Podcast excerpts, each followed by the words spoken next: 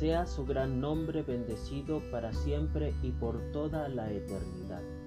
Bendito y alabado, glorificado, ensalzado y enaltecido, honrado, adorado y loado sea el nombre santo, bendito sea. Entren por sus puertas con acción de gracias, vengan a sus atrios con himnos de alabanza. Denle gracias, alaben su nombre. Salmo 100, versículo 4. Adán y Eva, desde que fueron creados, estuvieron en la presencia de Dios, conversaban tranquilamente con Él, disfrutaban de su compañía y del aprendizaje que le brindaba. Cuando pecaron perdieron esa relación cara a cara. Para ellos, esta conexión íntima y personal era parte de su existencia.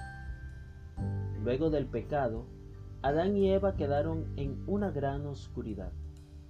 Imagino que el primer sábado debió ser verdaderamente significativo y especial. Ese día volvieron a ver la luz de Dios y sentir su presencia. Esa luz los envolvió y los llenó nuevamente de alegría y gozo, el mismo que habían experimentado desde el principio. Cada sábado para ellos era único y maravilloso.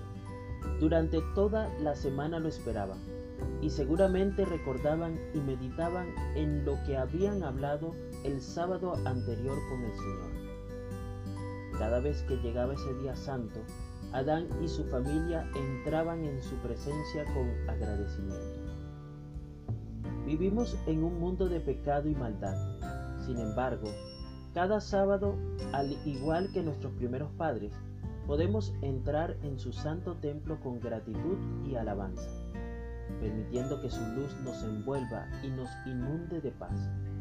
Que cada momento que estés en medio del dolor y sufrimiento sea una oportunidad para anhelar estar en su presencia.